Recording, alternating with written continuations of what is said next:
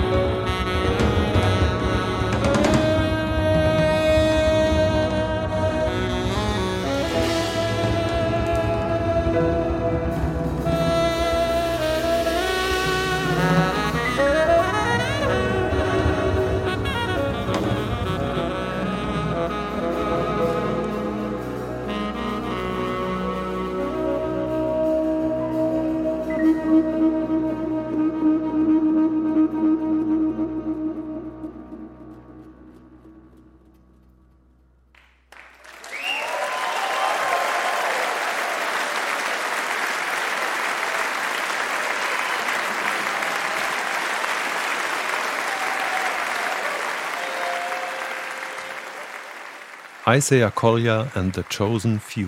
Das war wahrscheinlich der Act der letztjährigen Ausgabe des 53. Deutschen Jazzfestivals Frankfurt, über den am meisten diskutiert wurde. Gemessen an der Aufnahme kann allerdings kein Zweifel bestehen am titanischen Talent des blutjungen Saxophonisten. Der kraftvolle Ton, die scheinbar mühelose Beherrschung des Instruments in sämtlichen Registern, aber vor allem sein nie versiegender Ideenstrom ist wirklich beeindruckend. Wie Isaiah Collier lange Spannungsbögen konstruiert aus logisch sich entwickelnden Ideen bis hin zu ekstatisch rasanten Überblaskaskaden, das ist wirklich erstaunlich und, wenn man sich darauf einlässt, unglaublich packend. Als durchaus angemessene Sparringspartner des Ausnahmesaxophonisten bewiesen sich Pianist Jordan Williams und Bassist Jeremiah Hunt, während Schlagzeuger James Russell Sims leider über weite Strecken Kraft durch Lautstärke erzielen wollte, was auf Dauer ermüdend wirkte. Aber so ist das eben beim Deutschen Jazzfestival Frankfurt, das seit mittlerweile 70 Jahren zeitgenössische Tendenzen präsentiert und zur Diskussion stellt. Überraschungen sind Teil des Konzepts und meistens sind es ja auch gute. In zwei Wochen feiert das Deutsche Jazzfestival Frankfurt seine Geburtstagsausgabe mit drei Konzertabenden im HR Sendesaal, einem Clubabend in sechs Frankfurter Clubs und dem Abschlusskonzert im Musanturm. Das komplette Programm finden Sie im Netz unter hr2.de-jazzfestival. Tschüss bis dann, sagt Jürgen Schwab.